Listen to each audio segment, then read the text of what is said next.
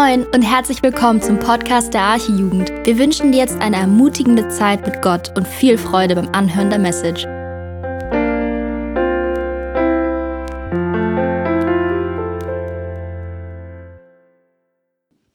Ja, ich lese den Predigtext aus 1. Könige 20, die Verse 1 bis 13.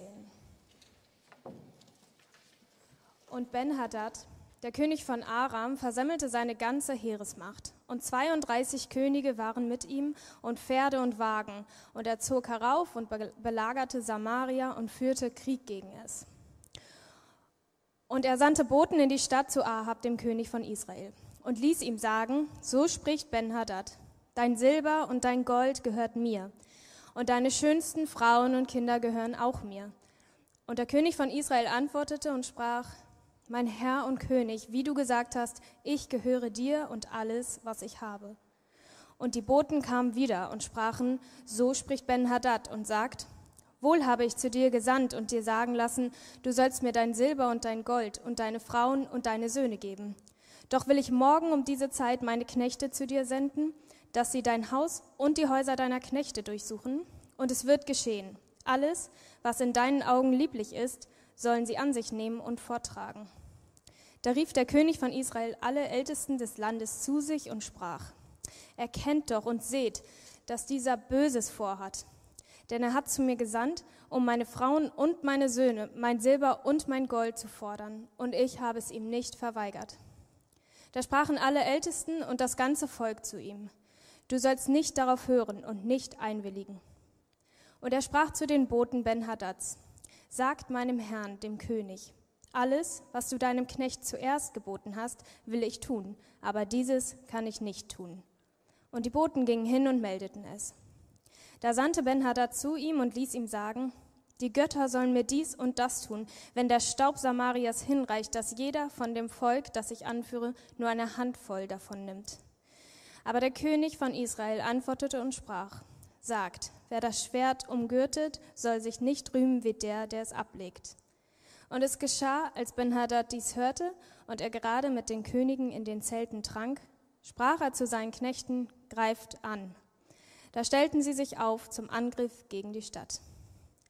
Aber siehe, ein Prophet trat zu Ahab, dem König von Israel, und sprach, so spricht der Herr. Hast du diesen ganzen großen Haufen gesehen? Siehe, ich will ihn heute in deine Hand geben, und du sollst erkennen, dass ich der Herr bin. Amen. Moin. Gut, ich bin zu hören. Ich bin immer so ein bisschen laut. Das tut mir leid. Ich, ich, ich weiß auch nicht, woher das kommt. Manchmal bin ich ein bisschen emotional und dann wird es ein bisschen lauter. Da müsst ihr wahrscheinlich ein bisschen drauf gucken. Mein Name ist Daniel, ich bin 32 Jahre alt und ich gehöre hier zu diesem Preacher-Team der Arche. Und ähm, das Spannende ist, ich hatte mit Andi noch mal kurz über den Predigtext am Dienstag, ich glaube am Dienstag haben wir noch mal kurz drüber gesprochen. Und dann hattest du gesagt, das ist nicht gerade so dieses Filetstück, diese, dieser Text. Und weißt du, was lustig ist? Ich hatte mal, ich weiß nicht, vor, ist schon ein bisschen her, habe ich mal diesen Text gelesen, ohne dass du mich dafür eingeteilt hattest und dachte halt so, okay, welcher Preacher immer, also wer diesen Text bekommen wird, der wird ein großes Problem haben. Und dann habe ich den Predigtext bekommen. Aber das Spannende ist, es ist doch ein Filetstück. Weil jedes Stück, was in Gottes Wort ist, ein Filetstück ist. Und Gott muss dann nur ein bisschen an mir stauchen, damit ich das endlich verstanden habe. Und ich hoffe, ich kann euch das heute genauso mitbringen. Ich hoffe, ihr alle kennt den berühmten Reformator Martin Luther. Zumindest solltet ihr mal davon gehört haben in der Schule, ich glaube siebte, achte Klasse, geht es meistens darum, Kolumbus entdeckt Amerika, die Welt ist im Wandel und so weiter. Und dann kommt irgendwann auch Martin Luther. Und was hat er getan? Er hat die Bibel ins Deutsche übersetzt. Er war also eine große, angesehene Person, Martin Luther. Aber dieser Reformator, der saß den einen Abend, saß er an seinem Tisch und er war einfach mega traurig. Und dadurch, dass er so angefochten war, redete er nicht mehr, er betete nicht mehr, er sang auch nicht mehr und er bewegte sich kaum noch. Als seine Frau Käthe das Ganze gesehen hatte, hatte sie sich einen Entschluss gefasst. Sie zog sich schwarze Kleidung an und sie klopfte an der Tür von Martin Luther Und Martin Luther machte die Tür auf und sagte, was ist los? Ist jemand gestorben? Und sie sagte, Gott ist tot. Wie Gott ist tot? Naja, Gott scheint tot zu sein. Denn wenn du nicht mehr singst, wenn du nicht mehr betest und wenn du eigentlich nicht mehr lebst, dann muss Gott wohl tot sein. Plötzlich traf es Luther. In seinen Anfechtungen und in seiner Verzweiflung hatte ihn der Satan immer weiter weg von Gott gedrängt. Aber hier ist etwas ganz Spannendes. Gott lebt. Und auch Jesus Christus lebt und er ist der Sieger. Und seine Botschaft, die wir hören und die wir kennen, die ist lebendig. Doch viele von uns Christen, wir leben so, als wäre Gott tot. Dabei fehlt uns eine Sache. Wir brauchen Vertrauen. Wir müssen Gott vertrauen, dass er lebt und dass er uns unterstützen wird, dass er bei uns sein wird und dass er mit uns kämpfen wird, selbst in diesen Anfechtungen. Und ich habe euch ein paar Bilder mitgebracht. Ähm, Friedemann, danke dir, dass du das übernimmst. Ich will mal das erste Bild euch zeigen. Ihr seht hier so einen Pullover. Vielleicht kennt ihr die so einen Pullover. So ein ganz einfacher nach dem Prinzip Train, Eat, Sleep, Repeat. Ja, also trainiere, ess ordentlich, schlaf ordentlich und dann mach das Ganze nochmal und schon wirst du einen richtig guten Körper haben. Kannst du vielleicht das zweite Bild nochmal anmachen? Vielen Dank. Das habe ich erstellt. ist nicht so schön wie der Pullover. Aber hier ist etwas, was ich viel wichtiger finde. Und zwar, das werden wir uns gleich auch in dem Predigtext weiter anschauen. Hier geht es um 1. Könige 20, Vers 13. Und zwar mit einer Botschaft, und zwar Trust God, Fight with God, Know God and Repeat. So viel wie Vertraue Gott, kämpfe mit Gott, erkenne Gott und dann wiederhole das Ganze. Und das soll auch ein bisschen jetzt so meine, meine ganze Strategie sein, wodurch wir durchgehen werden. Danke, lass es erstmal ausmachen. Danke dir, Friedemann. Ähm, eine weiße Frau hat mir mal vor kurzem vor Augen gemalt, dass wir Christen in unserem Leben zwei verschiedene Arten von Kämpfer haben. Da ist der eine Kampf, in dem Gott sagt, hey, werd still und ich werde für dich kämpfen. Ich erinnere mich noch sehr gut an Immanuel Wielands Zeugnis. Ich habe ihn irgendwo schon gesehen. Ist er heute da? Ja, perfekt, danke. Ich erinnere mich an dein Zeugnis, wie du einfach gesagt hast, ich habe all das gemacht, ich habe für meine Prüfungen geübt, aber jetzt muss ich still werden. Ich muss Gottes anvertrauen und Gott wird machen. Und Gott hat gemacht. Solche Kämpfe gibt es. Aber es gibt auch die Kämpfe in unserem Leben, wo wir aktiv kämpfen müssen, wo Gott uns sagt, hey, mit meiner Hilfe sollst du kämpfen. Und so einen Kampf in unserem Leben, beziehungsweise so einen Kampf haben wir hier eben in dem Predigtext gesehen. Und solche Kämpfe werden wir mit Gott gemeinsam bestreiten. Aber bevor es eigentlich erstmal in den Kampf geht, musst du erstmal ein bisschen analysieren. Und darum erstmal muss es ganz wichtig sein, du musst deinen Feind in deinem Leben kennen. Kenne also deinen Feind. Ben Hadad hier in der Bibel, das muss damals einer der mächtigsten Männer der ganzen Welt gewesen sein. Ich meine, er ist der König von Aram, das ist das damalige Syrien gewesen. Und mit ihm mitgegangen sind 32 weitere Könige. Nur damit ihr euch das mal so vorstellen könnt, er selbst, der ja schon so hoch davor steht, hat noch 32 weitere Könige, die mit ihm waren. Er war erfolgreich, er war mächtig, reich. Aber Folgendes, er hatte jedoch zwei, drei Probleme, muss man eigentlich sagen. Er hatte ein Problem mit seinem Stolz, er hatte ein Alkoholproblem und drittens, hat er ein falsches Gottesbild gehabt. Das wird letzten Endes auch die Schwachstelle von Ben Hadad sein. Aber auf jeden Fall umringte dieser Ben Hadad, der umringte komplett Samaria, das war die damalige Hauptstadt Israels. Und wenn man so umlagert ist, dann hat man erstmal das Gefühl, eine aussichtslose Lage. Ich meine, dieses kleine Samaria, was hätte es eigentlich ausrichten können? Ich meine, stell dir das Folgende vor, wie hättest du darauf reagiert, wenn du auf dem Pausenhof gewesen wärst und plötzlich sind da zwei, 33, muss man ja sagen, 33 Jungs um dich herum und sie drohen dir Schläge an. Entweder du gibst mir dein Pausenbrot und dein Geld oder du kriegst Schläge. Ganz ernsthaft, was hättest du wahrscheinlich gemacht? Du hättest ihnen dein Pausenbrot und dein Geld gegeben, oder? Und ich meine, dort knickt Ahab eigentlich auch ein. Ich meine, ohne jeglichen Rückhalt wäre das Ganze ein Selbstmord. Rein menschlich, verständlich. Und da kommt es auch noch dazu, dass Ben Hadad dem Ahab sagt, alles, was dir gehört, dein Gold, dein Silber, deine wunderschönen Frauen und deine Töchter, sie alle gehören mir. Stell dir das mal vor. Alles, was du besitzt, alles, was dir lieb ist, das sollst du ihm geben.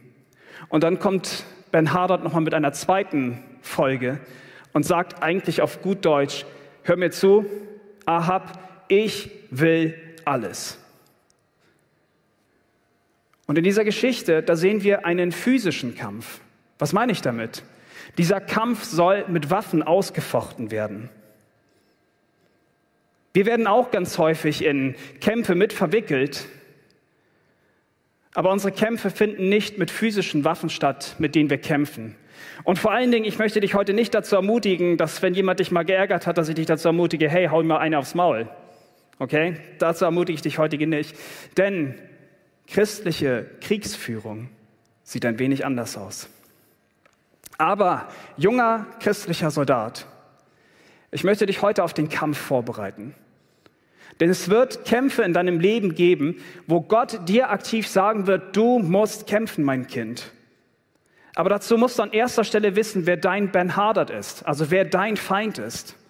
Und damit auch verbunden ist es zu wissen, welche Schwachstellen hat dieser Feind damit du letzten Endes dann lernen kannst, mit Gott rauszugehen und zu kämpfen. Und anschließend, das ist das Wichtigste, sollst du erkennen, wer der Herr ist. Also nochmal, trust God, fight with God, know God and repeat. Und hier ist eine wichtige Lehre, wenn wir an die Analyse des Feindes gehen. Wichtige Lehre, der Feind wirkt bedrohlich, aber er ist nicht unbesiegbar. Wir haben Ben Hadad nicht zum Feind, doch ein jeder von uns hat sicherlich Feinde.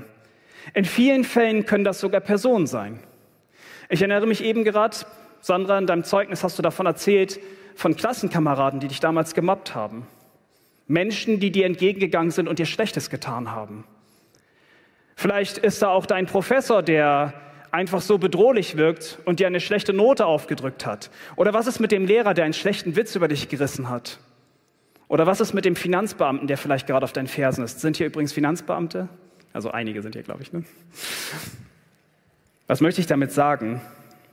Es gibt sicherlich Menschen in deinem Leben, die für dich bedrohlich wirken. Und ich kann mich sehr gut erinnern, damals in meinem Referendariat, da hatte ich eine Modulleiterin. Ich weiß nicht, ob sie heute zuhört. Wenn ja, hi. Ähm, und es war eine sehr schwierige Situation für mich mit ihr.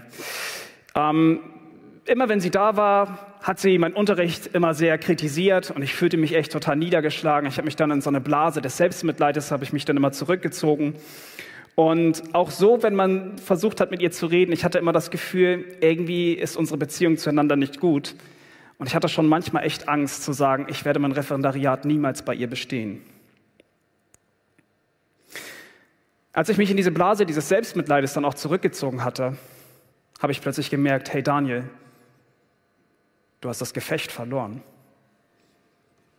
Weil plötzlich bin ich in diese Sünde hineingerückt und habe mich selber irgendwie nach oben gepackt, habe mein eigenes Leid gesehen.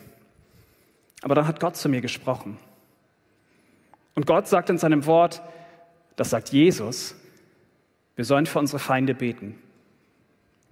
Irgendwann habe ich mit Gottes Kraft, habe ich endlich verstanden, Daniel, du musst deine negativen Emotionen, die musst du abschütteln. Und du sollst ins Gebet gehen. Und du sollst für diese Frau beten. Du sollst auch für dich beten, für dein eigenes Herz. Und ich betete. Und ratet mal, wer heute Lehrer ist. Es ist wichtig, dass wir Gott vertrauen und schauen, was er mit uns tun möchte. Und vor allen Dingen möchte er uns das Kämpfen lernen, lehren. Unsere Feinde können aber auch Sünde sein. Sünde in unserem Leben. Und ich meine, eigentlich als Christen sollen wir niemanden hassen, aber Gott sagt uns, wir sollen die Sünde hassen. Gott fordert uns sogar dazu auf, dass wir aktiv gegen die Sünde kämpfen. Es hilft also nichts dabei, wenn du einfach sagst, okay, bevor ich wieder kurz in die Sünde falle, ich werde einfach mal ganz kurz ein bisschen beten und dann wird schon alles wieder happy clappy sein, dann wird auch nichts passieren. Ich sag dir eine Sache, das ist richtig gefährlich. Das Wichtigste ist, auch im Kampf gegen die Sünde, ist die richtige Vorbereitung darauf. Das beginnt nicht dann, wenn du kurz davor bist zu sündigen, sondern das beginnt schon viel früher. Du musst Bescheid wissen, wie dein Feind tickt. Du musst Bescheid wissen, wie die Sünde an deinem Herzen nagt. Und du musst deinen Feind richtig kennen, du musst ihn richtig analysieren. Und ich möchte dich heute dazu auffordern, wenn du jemand bist, der sagst, Daniel, ich möchte so gerne gegen die Sünde kämpfen. Ich habe gemerkt, das ist ein Feind in meinem Leben. Ich brauche unbedingt Hilfe. Dann möchte ich dir das Folgende mitgeben. Du musst immer wieder lernen, dich zu reflektieren, aber mit Gottes Hilfe. Mit Gottes Hilfe nochmal zurückzugehen, über die Dinge nachzudenken. Welche Sünden vor allen Dingen begehe ich immer wieder? Was ist es? Sind es Lügen? Ist es das Lästern, das Ausplaudern, mein Stolz, mein Selbstmitleid? Stehle ich? Schaue ich Pornografie? Begehre ich etwa? Selbstbefriedige ich mich? Eigenliebe, Selbstsucht, Fluchen, geizig sein, hinterlistig sein, rebellieren, Sorgen, spotten? Ich weiß nicht, was es ist. Aber es gibt einen großen Katalog von verschiedenen Sünden, die wir tagtäglich tun. Und ich möchte dich fragen, hey, reflektier dich selbst erstmal. Welche Sünden kommen immer wieder in deinem Leben vor? Und dann stell dir die weiteren Fragen. Wenn du die Predigt vielleicht nochmal anguckst und die Fragen jetzt vielleicht zu schnell sind, kannst du ja gerne nochmal zurückspulen und kannst du die vielleicht mal notieren. Aber die Frage, warum begehe ich eigentlich diese Sünde? Mal in dein Herz zu gucken. Was für eine Wurzel ist in meinem Herzen, dass ich immer wieder diese Sünde begehen muss? Dann eine Frage danach, wieso falle ich immer wieder darauf rein? Wieso höre ich immer wieder auf mich selbst und auf meine alte Natur? Wieso falle ich darauf rein? Was ist der Auslöser, warum ich sündige? Ist es, wenn ich Ruhe habe? Ist es, wenn andere Menschen mich dazu bringen, diese Dinge zu tun? Was könnte mir womöglich helfen, dass ich diesen Kampf gegen die Sünde kämpfen kann? Und wie können mich vielleicht andere Christen in diesem Kampf unterstützen, diesen Kampf gegen die Sünde aktiv zu kämpfen? Das Spannende ist, wenn wir in den Predigtext gucken, sehen wir beispielsweise in Ahab, am Anfang gibt er sich voll dem erstmal hin und er ist völlig verzweifelt und sagt, Ben Hadad, du kannst alles haben. Doch beim zweiten Mal fängt etwas auch in Ahab an. Und er fängt an, seine Leiter und später sogar das Volk darin zu befragen. Und sie sagen ihm, du sollst dich dem nicht hingeben. Deswegen möchte ich dir das auch nochmal zur Seele predigen, zu sagen, involvier auch andere Menschen, die dir mithelfen, diesen Kampf gegen die Sünde zu kämpfen. Und ich sage dir, wenn du anfängst, die Feinde in deinem Leben zu analysieren, dann wirst du dich auch zwangsläufig dich auch auf die Angriffe vorbereiten kommen, äh, können, die auf dich zukommen. Das ist wichtig für den Kampf, den du einmal kämpfen wirst. Und ich meine das ernsthaft. Stell dir diese Fragen nochmal selbst. Erstell dir so eine Liste dabei. Eine Liste und schreib gerne drüber Kampfführung. Es gibt dir vielleicht den Kick dazu, auch den Kampf zu kämpfen. Lese die Bibel und bereite dich darauf vor, wenn der Angriff kommt. Und bitte Gott um Hilfe, weiterhin zu kämpfen. Und das beginnt schon morgens, wenn du auf deine Knie gehst den Vater darum bittest, gleich zu sagen, Gott, hilf mir an diesem Tag auch, dass ich den Kampf mit dir gemeinsam kämpfe. Aber wisst ihr, was die Schwachstelle der Sünde ist? Sie wird nicht mehr über uns herrschen. Auch wenn wir manchmal noch die Sünde begehen, dann sollten wir uns schämen. Und ich sage das ganz ernsthaft, darüber werde ich kein gutes Wort verlieren. Dann solltest du dich auf deine Knie begeben, dann solltest du deinen Vater im Himmel um Vergebung bitten dafür. Aber hier ist es wichtig, Christus lebt heute in dir. Und Christus hat überwunden. Das bedeutet, wenn er das Ganze schon gelebt hat, das Ganze überwunden hat, der auch durch viele Anfechtungen durchgegangen ist, der wird immer bei dir sein. Und weil er überwunden hat, wirst auch du überwinden können. Das ist ein Versprechen. In Römer 6, Vers 11, da schreibt uns Paulus, denn was er gestorben ist, das ist er der Sünde gestorben, ein für alle Mal. Was er aber lebt, das lebt er für Gott. Und dann ganz spannend in äh, Vers 14 gleich weiter, denn die Sünde wird nicht herrschen über euch, weil ihr nicht unter dem Gesetz seid, sondern unter der Gnade. Die Sünde ist mittlerweile schon entroht, sie wird nicht mehr über dich herrschen. Auch wenn du das Problem noch hast, dass du immer wieder in die Sünde fallen wirst, Sie wird nicht mehr herrschen, weil Christus darüber schon gewonnen hat. Und hier möchte ich gerne noch zu diesem letzten Feind kommen, den du kennen solltest. Er kommt genauso plötzlich, wie Ben Hadad vor den Toren Samarias stand. Er wirkt mindestens genauso gefährlich, wenn eigentlich noch viel schlimmer. Die Bibel selbst nennt den Teufel den Feind. Und auch gegen ihn müssen wir einen Krieg führen. Denn der Satan, der feuert jeden Tag aufs neue feurige Pfeile auf dich. Und er möchte dich unbrauchbar machen für das Reich Gottes. Und er möchte dich klein halten. Und er möchte deine Beziehung zu Gott möchte er zerstören. Aber wenn ich dir heute eine richtig wichtige Botschaft mitgeben darf, mache niemals den Fehler und unterschätze den Satan. Aber hier ist die andere Seite dazu. Mache auch niemals den Fehler und überschätze den Satan. Satan mag uns heute noch versuchen. Und Satan mag auch umhergehen wie ein brüllender Löwe und er wird auch versuchen, wen er verschlingen kann. Doch wisst ihr, was die Schwachstelle des Satans ist? Sie steht im 1. Johannes 4, Vers 4. Kinder, das ist an euch geschrieben, die ihr glaubt an den Herrn Jesus. Kinder, ihr seid aus Gott und habt jene überwunden, weil der, welcher in euch ist, das ist Christus Jesus, größer als der, welcher in der Welt ist. Habt ihr das verstanden? Jesus ist größer als der Satan. Satan ist schon längst entthront worden. Jesus Christus, der wahrhaftige Sohn Gottes, ist größer als der Satan, der in der Welt ist. Der Kopf der Schlange ist schon längst zertreten worden. Und egal, was er versuchen wird, wenn er dich von der Liebe Christi dich scheiden möchte, er kann es nicht mehr tun. Egal was er versuchen wird, ob er dir versuchen wird, dein Heil zu entreißen, dein Heil kann dir nicht mehr entrissen werden, weil Christus für dich diesen Sieg schon davongetragen hat. Und das Schönste ist, weil Jesus Christus der Sieger ist, wird er auch dir den Sieg darin geben, weil er schon gewonnen hat. Und selbst wenn du manchmal denkst, ich, ich kann diesen Kampf einfach nicht gewinnen, vertraue deinem Herrn. Und es wird sicherlich Gefechte geben, die du verlieren wirst. Und manchmal, vielleicht das passt auch zu deinem Zeugnis, Herr Gut Sandra, manchmal mag sich die Situation nicht von Anfang an sich ändern. Manchmal können diese Kämpfe auch jahrelang weitergehen. Aber lass mich dich ermutigen, der Sieg wird am Ende genau darüber stehen. Gott selbst sagt hier in diesem Wort in 1. Könige 20, 13, hast du diesen großen Haufen gesehen? Siehe, ich will ihn heute in deine Hand geben und du sollst erkennen, dass ich der Herr bin. Aber ich möchte dich vor einem weiteren Fehler bewahren, der ganz wichtig ist. Während ich davor gesagt habe, der Feind wirkt bedrohlich, aber er ist besiegbar, ist eine ganz wichtige Lehre. Der Herr wirkt oft nicht bedrohlich und so anscheinend auch nicht für Ben Hadert, aber er ist unbesiegbar. Und wisst ihr, wo ich mich persönlich sehr in in Ahab mich wiedererkannt habe. Ahab gab schon vorher auf, bevor nur irgendein Wort von Gott gesprochen worden ist. Anstatt dass sich Ahab sich auf seine Knie begeben hat, um Gott danach zu fragen, was jetzt sein Wille ist und was er tun sollte, hat er sich dem komplett hingegeben.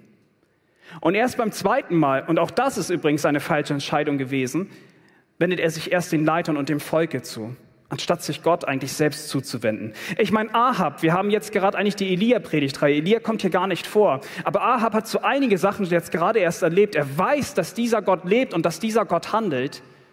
Doch anstatt sich Gott zuzuwenden, wendet er sich nur sich selbst zu. Und ich möchte dich das folgende fragen. Geht es uns nicht häufig genauso? Ich frage dich, wen fragst du, wenn die Situation in deinem Leben so bedrohlich ist? Wie handelst du, wenn die Situationen aussichtslos sind? Ganz klar, Ben Hadad hatte kein Recht daran, Samaria zu belagern. Es war ungerecht, aber ganz spannend und wichtig, es war nicht aussichtslos. Und wenn ich heute zu dir komme, dann geht es mir um dein Herz. Denn dein Herz ist die, Zeit, die Schaltzentrale aller Gefühle und auch all deiner Entscheidungen. Und unser Herz kann trügerisch sein.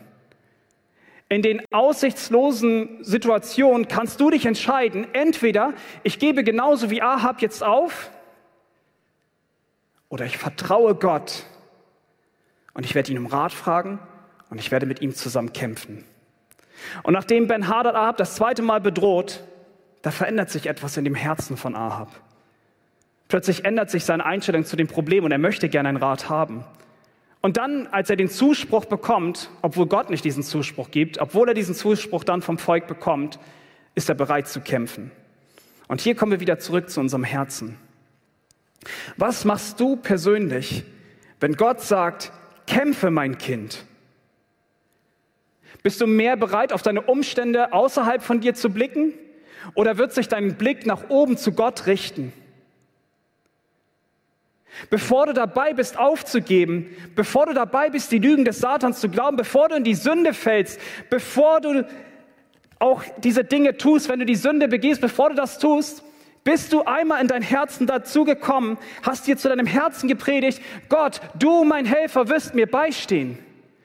Bist du zu deinem Herzen gegangen hast gesagt, Gott, du bist stärker als die Sünde, bist stärker als der Satan. Gott, du wirst mir jetzt in dieser aussichtslosen Situation meines Lebens, wirst du mir jetzt die Kraft geben, dass ich auch gegen die Sünde kämpfen kann. Bist du, wenn diese Situation kam, bist du tatsächlich auf deinen Knien und wirst deinen Herrn darum anflehen, dass er die genötige Kraft dafür geben wird? Wirst du dich entscheiden in diesen Situationen, dass du das wunderbare Wort Gottes nimmst, dass du die Verse plötzlich zu dir sprichst, dass du dir sie zu deinem Herzen predigst, dass du das hochhältst, auf deine Flagge schreibst und sagst, Gott, mit deiner Hilfe werde ich diesen Kampf jetzt kämpfen. Trust God and fight with God. Und in Epheser 6, da, da gibt es eine richtig wunderschöne Stelle. Das ist so eine Stelle, die jeder Christ sich jeden Morgen, jeden Tag sich wieder neu vor Augen führen sollte. In Epheser 6 gibt es eine Stelle, die uns daran erinnert, dass wir einen Kampf auf Erden führen. Jeden Tag versucht die unsichtbare Welt und auch der Satan uns zu versuchen. Jeden Tag aufs Neue versuchen sie, dass wir fallen und dass wir immer weiter von Gott abdriften. Doch Gott hat schon alles getan, damit wir ausgestattet sind für den Kampf, damit wir mit ihm kämpfen können.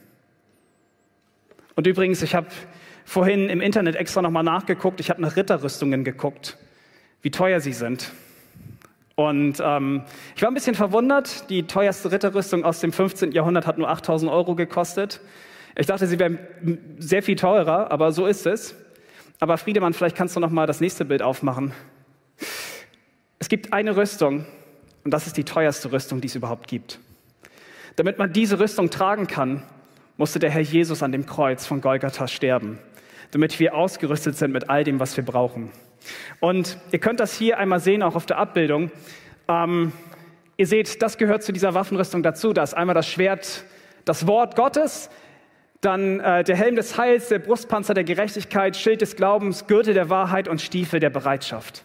Und ich möchte das Folgende mitgeben, denn wir werden auch einen Kampf kämpfen. Wir müssen auch Kämpfe, auch gegen die Sünde beispielsweise kämpfen. Aber es wird diese Situation geben, da wird der Satan kommen und er wird seine feurigen Pfeile wird er gegen uns abschießen. Die unsichtbare Welt will uns darin verdammen und verklagen. Aber hier kommt das Wichtige. Du sollst diese Waffenrüstung Gottes jeden Tag aufs Neue wieder anziehen.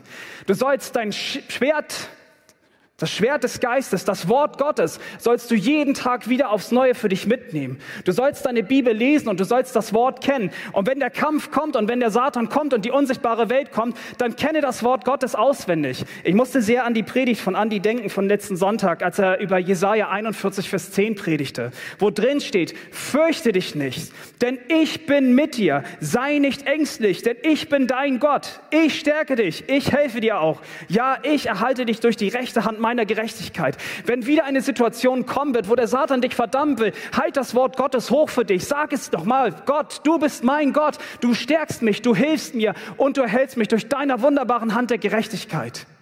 Das sagt ihr nächstes Mal, wenn wieder der Kampf kommt, wenn etwas da sein wird. Und dann, das hat Gott uns auch gegeben. Er hat uns einen Glauben gegeben. Halt deinen Schild des Glaubens hoch, wenn die feurigen Feinde des Satans kommen werden. Im Glauben, ihr kennt die Stelle aus 1. Petrus 5, die Verse 7, 8 und dann auch 9a, wo es dann heißt, werft alle eure Sorgen auf Christus. Und dann, ganz wichtig, seid nüchtern und wach, denn der Satan geht umher wie ein brüllender Löwe und er versucht zu verschlingen, wen er kann. Und dem widersteht fest im Glauben Glauben, halte deinen Schild hoch und widersteh dem Satan und seiner Macht fest im Glauben. Aber das ist das Krasse. Selbst wenn du keine Kraft mehr hast und dein Glaube einfach schwinden mag und du ihn nicht mehr hochhalten kannst, dann hat Gott dir das heilige Metall Gottes gegeben. Du trägst den Helm des Heils und den Brustpanzer der Gerechtigkeit. Und selbst wenn Satan auf dich abschießt, er kann dir das Heil nicht mehr entreißen. Und er kann dir auch deine Gerechtigkeit mehr nicht mehr wegnehmen, weil Jesus Christus dir dieses Metall schon aufgesetzt hat. Und wenn du von dieser Waffenrüstung weißt, dann sage ich dir von ganzem Herzen, umgürte dich jeden Tag wieder aufs Neue mit Wahrheit. Bleibe in der Wahrheit, erzähl sie. Und dann Stiefel, die du tragen sollst, zur Bereitschaft, das Evangelium von Christus wiederzugeben, den Menschen Menschen. Das ist die Botschaft vom Sieger. Das ist die Botschaft des Sieges. Und das sollst du den Menschen mitgeben. Jeden Tag aufs Neue. Zieh diese Waffenrüstung Gottes an. Und erinnert ihr euch, es gibt Kämpfe in unserem Leben, in denen wir still werden sollen. Und diese Kämpfe, die ich eben besprochen habe, in denen du aktiv kämpfen sollst, weil Gott sagt, vertrau mir, mein Kind, und ziehe raus in die Schlacht. Und dazu brauchst du eine gute Waffenrüstung. Behalte diese Waffenrüstung in deinem Kopf und trage sie jeden Tag aufs Neue. Und dann, junger Soldat, vergiss nicht, wo der wichtigste Ort ist, wo du dich für die Kämpfe ausrüstest. Dieser Ort ist auf deinen Knien. Wenn du zu deinem Vater im Himmel gehst, wo du dir Rat holst, bei dem weisen Gott, dem Gott der Gerechtigkeit. Und ich sage dir eines, voll ermutigend. Gottes fähigster Soldat, der wird die dicksten Knie haben, weil er weiß, wo er hingehen soll, weil er fokussiert ist, weil er zu Gott geht. Und wenn du erstmal bei Gott bist, dann lass auch erstmal dein Herz beruhigen. Wir haben eben davon gesprochen, unser Herz ist trügerisch. Geh zu Gott. Bitte ihn darum. Aber bereite dich auch vor. Bitte Gott darum, dass er dir in deiner Schwachheit helfen wird. Bitte ihn darum, dass er dir Weisheit geben wird. Bitte ihn darum, dass er dir helfen wird, diesen Kampf zu kämpfen. Und dann geh in Gottes Wort. Schau dir die Psalmen an. Das sind Menschen, die aktiv Kämpfe kämpfen müssen. Und sie lesen, lest dieses Wort, lest die Psalme, lass dich ermutigen, schau, wie sie Gott anbeten und mit welcher Herzenseinstellung sie dann rausgehen. Trust God and fight with God. Und ich meine, diese Niederlagen, sie, sie kommen. Aber schau noch mal den Bibeltext. Ahab hat den Kampf nicht beim ersten Mal gewonnen, das sehen wir erst nach den Versen 13. Es gibt zwei Kämpfe. Er hat ihn beim ersten Mal nicht komplett gewonnen. Aber Gott hat nach und nach einen Sieg geschenkt. Und das darf dich heute übrigens genauso ermutigen. Denn ich sage dir eine Sache und das verspreche ich dir. Dein Sieg über die Feinde, ob es Menschen sind, ob es Sünde ist und letztendlich, wenn der Satan nicht verdammen wird, der Sieg ist da. Und er wird dir etappenweise mehr und mehr schenken. Und junger christlicher Soldat, wenn du auch diese Schlacht gegen deinen Feind verlierst, sei immer fest entschlossen. Jesus Christus hat den Krieg schon gewonnen. Und das Schönste ist, das kannst du dir immer wieder zu Herzen bringen. Jesus ist ein Sieger. Oder noch besser gesagt, Jesus Christus ist der Sieger. Und er gibt dir seine Identität. Und diese Siegeridentität ist in deinem Herzen. Und wann auch immer es kommen sollte und du auch mal verlieren magst, vergiss nicht, Gefecht verloren. Aber die letzte Schlacht, die hat Christus schon längst gewonnen. Oder anders, Gefecht verloren, aber der Krieg ist schon gewonnen. Und ich meine, wie ermutigend ist das? Gott gibt selbst dem gottlosen Ahab, so wird er später auch in der Bibel stehen bleiben, gibt er den Sieg. Das ist ein Prinzip, was du kennenlernen solltest. Du sollst erkennen, dass Gott der Herr ist. Und Vers 13 ist eigentlich der Schlüsselvers aus dem ganzen Kapitel. Und der Herr führt Ahab nochmal vor Augen, wie groß womöglich das Heer ist, was hinter ihm da gerade steht oder was ihn gerade belagert. Aber er sagt das Folgende, nochmal, 1. Könige 20, 13. Hast du diesen großen Haufen gesehen? Siehe, ich will ihn heute in deine Hand geben Und du sollst erkennen, dass ich der Herr bin. Und das ist eine ganz wichtige Lehre. Und zwar die Lehre dahinter, dass du deinen Gott als deinen Herrn erkennen sollst. Ich hatte heute den Vortrag von Michael Reeves äh, gesehen und er spricht dort über Gottesfurcht. Und er sagt, das Wichtigste eigentlich an der Gottesfurcht ist, dass du deinen Gott richtig kennst. Und zwar nicht, weil du dich ängstigen sollst, weil du dich vor ihm fürchten sollst, sondern in deiner Freude in ihm alles hast. Diese Furcht, von der in dieser Bibel dort geschrieben wird, ist die tiefste Zufriedenheit, die du in Gott selber haben kannst. Und deswegen steht auch in Sprüche 1.7, die Furcht des Herrn ist der Anfang aller Erkenntnis. Wenn du dich in deinem Herrn freust, wenn du ihn kennst, wenn du ihn weiter erkennen möchtest, dann wirst du auch weiter Erkenntnis bekommen. Und Spurgeon sagte mal, wenn wir Gott fürchten, dann müssen wir nichts anderes mehr in unserem Leben fürchten. Und wenn wir auf diesen Vers nochmal eingehen, dass Gott sagt, ihr sollt erkennen oder du sollst erkennen, dass ich der Herr bin, dann möchte Gott uns hier vier sehr wichtige Weisheiten uns aufzeigen, vier wichtige Wahrheiten, die du benötigst, um diesen Kampf zu kämpfen, die du benötigst, damit du weiterhin ermutigt bist, auch diesen Kampf weiterhin voranzugehen. Denn nur ein tief zufriedener Mensch in Christus wird sich auch gegen den Kampf wappnen und der wird mit Gottes Hilfe weiterkämpfen. Und hier sind vier Wahrheiten. Erste Wahrheit. Gott lässt sein Volk Israel nicht im Stich. Und lass mich dir jetzt schon sagen, Gott lässt auch dich nicht im Stich. Gott ist perfekt. Er ist in all seinen Aspekten seines Wesens und seines Seins, ist er perfekt. Aber wir lesen immer wieder auch von Gottes Treue. Gott hat sein Volk Israel als seinen Augapfel bezeichnet. Und er liebt dieses Volk mit einer so unaussprechlichen Liebe. Doch dieses Volk, das, das wandte sich immer wieder von Gott aufs Neueste ab. Und Gott musste sein Volk, seine Kinder, die musste er dafür züchtigen. Und doch, so ist es halt, so konnte Gott aufgrund seiner wunderbaren und ewig währenden Treue, konnte er sein Volk einfach nicht im Stich lassen. Und so macht er das sogar, dass er Ahab den Sieg gibt. Warum ist das so wichtig? Weil wir heutzutage Gottes Treue jeden Tag aufs Neue spüren dürfen. Gott lässt seine Kinder niemals alleine. Er begleitet uns jeden Tag und er lässt uns nicht einmal im Stich. Und wenn wir einen Kampf führen, dann müssen uns diese Wahrheiten ganz bewusst werden, wer Gott uns gegenüber ist.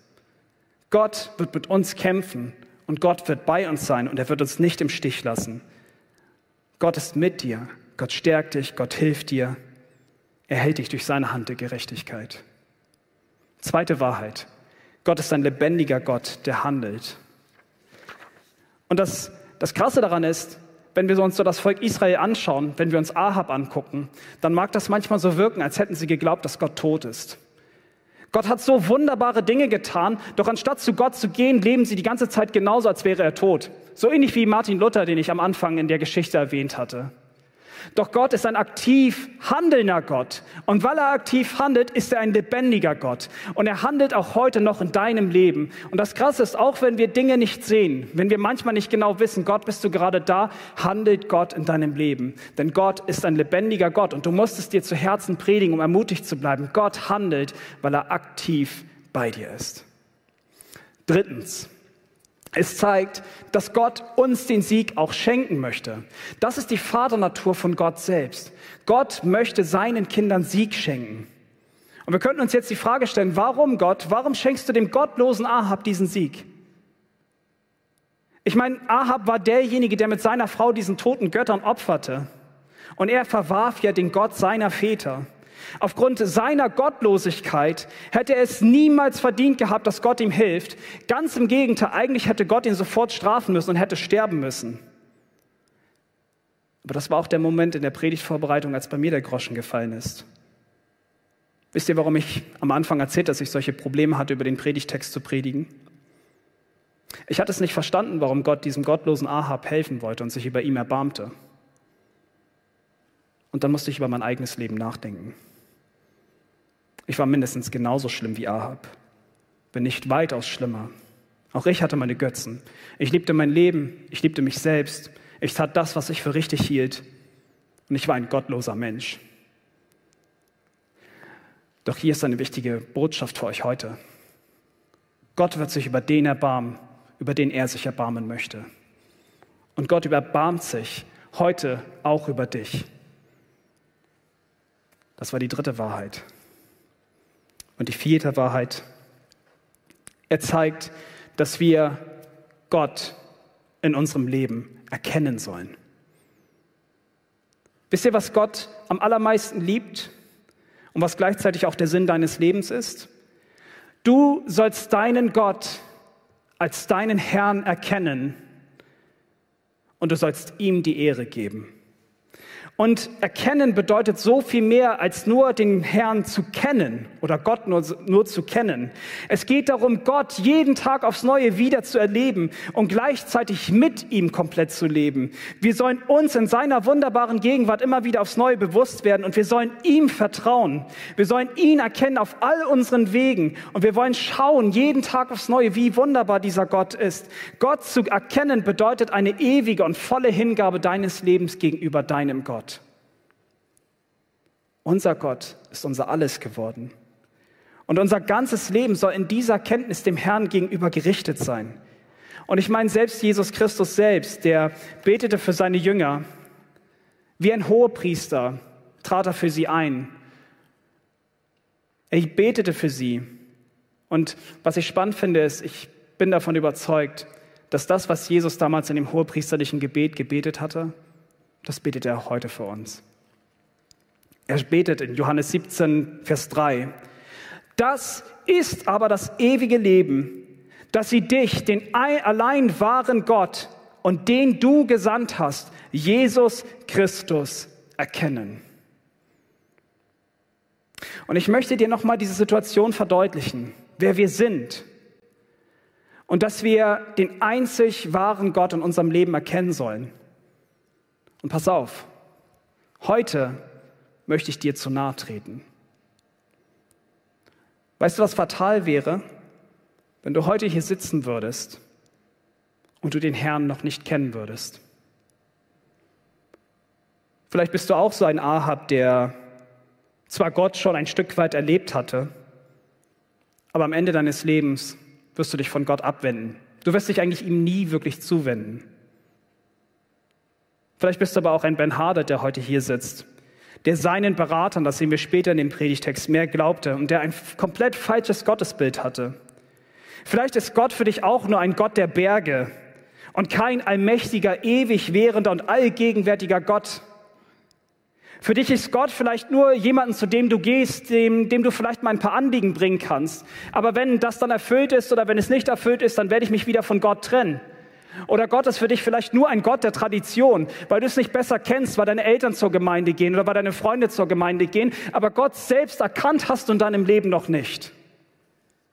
So wie Ben Hader das damals zum Verhängnis geworden ist, wird es auch dir zum Verhängnis werden. Und vielleicht magst du heute fragen, Daniel, was soll ich machen? Ich verstehe das, was du sagst.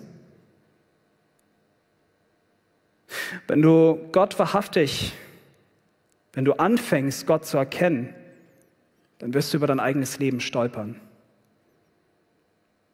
Du wirst darüber stolpern und du wirst Gott sehen als den heiligen, gerechten Gott. Und du wirst darüber stolpern, dass du vor diesem Gott nicht bestehen kannst. Ich habe vorhin von Lügen, äh, von den Sünden gesprochen, wie Lügen und so weiter. Du merkst, das drückt mich ganz schön runter. Und plötzlich werde ich mir bewusst, wer der Herr wirklich ist. Du merkst, dass du mit deinem Leben ganz sicher Gott nicht die Ehre gegeben hast. Und du fühlst dich heute beladen, weil du jetzt erkennst, wer Gott ist. Soll ich euch sagen, was Gott heute zuruft? Erkenne, dass ich der Herr bin. Und vielleicht spricht dich das heute an. Und ich möchte dir das Folgende dir gerne noch mitgeben. Geh heute nicht einfach nach Hause, wenn du merkst, das ist etwas, was mich anspricht.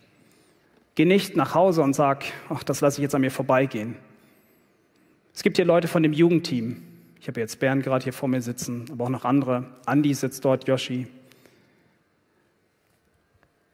Du kannst auch gerne zu mir kommen. Das Fatalste wäre wirklich, wenn du den Herrn noch nicht erkannt hast und ihn auch nicht erkennen möchtest. Aber vielleicht hast du heute Fragen dazu. Daniel, wie, wie kann ich den Herrn erkennen? Und wir sind gerne bereit, mit euch darüber zu sprechen. Den Herrn erkennen, das ist das große Ziel, welches wir alle verfolgen sollten. Gott möchte sich von uns, möchte, er möchte sich uns immer wieder aufs Neue präsentieren. Wir sollen ihn erkennen an seiner Liebe, denn seine Liebe bestand darin, dass er seinen Sohn Jesus Christus für uns dahingegeben hat, damit wir leben können. Und apropos dahingegeben, am Ende möchte ich mit euch den größten Sieg aller Zeiten nochmal besprechen. Denn diesen einen Sieg, den haben wir bis jetzt wenig betrachtet. Gott schenkt Ungerechten den Sieg. Und vielleicht ist das die Lebensgeschichte eines jeden Christen. Denn jeder Christ war ungerecht und er hat Sieg erlebt.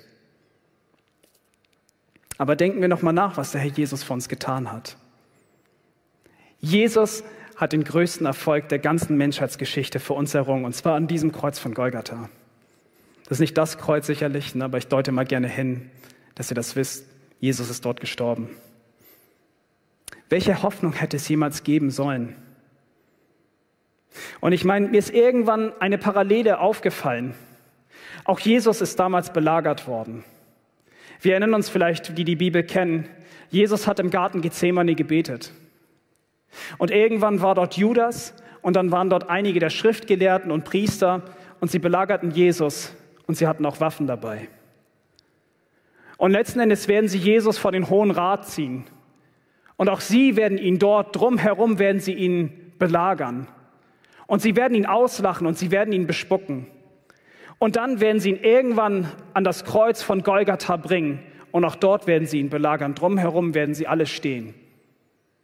Es ist das Gefühl einer gegen alle. Und belagert von Menschen an diesem Kreuz, da beobachten sie, wie der Herr Jesus an dem Kreuz litt. Arm und selbstverlassen hing er dort. Er trug den Schmerz und unsere Last und schließlich sogar den kompletten Zorn Gottes auf sich selbst. Doch dann, einsam und voller Schmerzen, da setzte er den letzten Siegesschrei nochmal nach oben und er schrie, es ist vollbracht. Und siehe, zu diesem Zeitpunkt, da riss der Vorhang in zwei in dem Tempel. Die Sonne verdunkelte sich, die Erde bebte und plötzlich spalteten sich alle Felsen. Die Gräber öffneten sich und die schlafenden Heiligen wurden auferweckt. Und plötzlich erkannten die Menschen und selbst der Hauptmann vor diesem Kreuz, dass dieser der wahrhaftige Sohn Gottes war weil sie erkannten, dass dort ein großer Sieg von sich getragen worden ist. Und an diesem Kreuz, dort wurde der Sieg über unsere Sünde, da wurde uns Gerechtigkeit gegeben. Aber das Spannende ist, es bleibt nicht nur bei dem ersten Sieg, es gibt noch einen zweiten richtig krassen Sieg, und zwar, dass Jesus Christus lebt. Denn nach drei Tagen ist er wieder auferstanden. Und weil er nun lebt, hat er uns gezeigt, dass er den Tod auch die Macht genommen hat. Das bedeutet für uns, wenn wir eines Tages mal sterben werden, werden wir nicht für ewig dort in dem Boden bleiben. Wir werden mit Jesus Christus auferstehen, weil er lebt und wir werden leben. Das ist der größte Sieg aller Zeiten. Und das Schönste darin ist, Gott hat durch seinen Sohn Jesus Christus einen jeden einzelnen von uns diesen Sieg geschenkt. Und wir dürfen unseren Herrn und Sieger dafür preisen, weil er der größte von allen ist. Und lass mich dir das noch sagen. Wir, wir alle sind so ungerecht wie Ahab. Aber Gott möchte uns diesen Sieg, uns allen schenken. Er möchte ihn durch seinen Sohn Jesus Christus schenken. Und heute gebe ich dir ein Versprechen. Egal, wo du dich gerade in deinem Leben befindest, ob du ein Christ bist oder nicht, bete heute das Folgende in deinem Herzen. Du kannst es jetzt auch mitbeten. Bete in deinem Herzen, Herr, ich möchte dich von ganzem Herzen erkennen.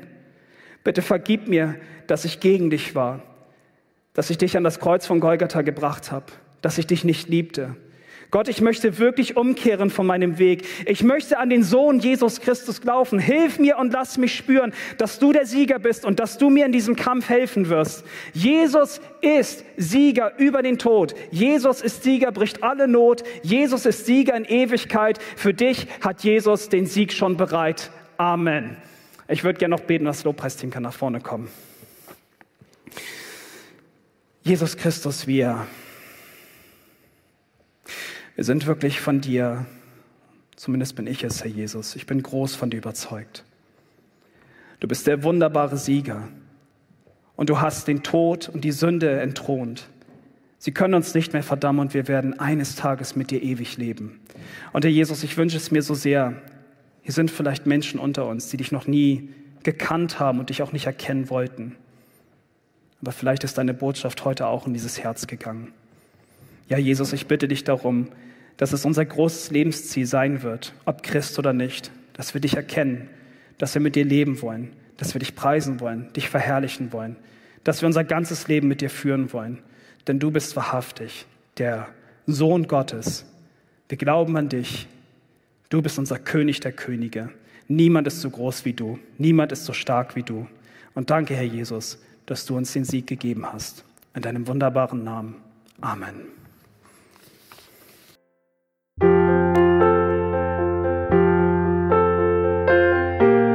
Wir freuen uns, dass du heute mit dabei warst. Wir als Archijugend sind fest davon überzeugt, dass Gott auch heute durch sein Wort spricht und hoffen, dass du ihn durch diese Predigt besser kennenlernen konntest. Weitere Beiträge von uns findest du auch auf unseren Social Media Kanälen oder unter archijugend.de.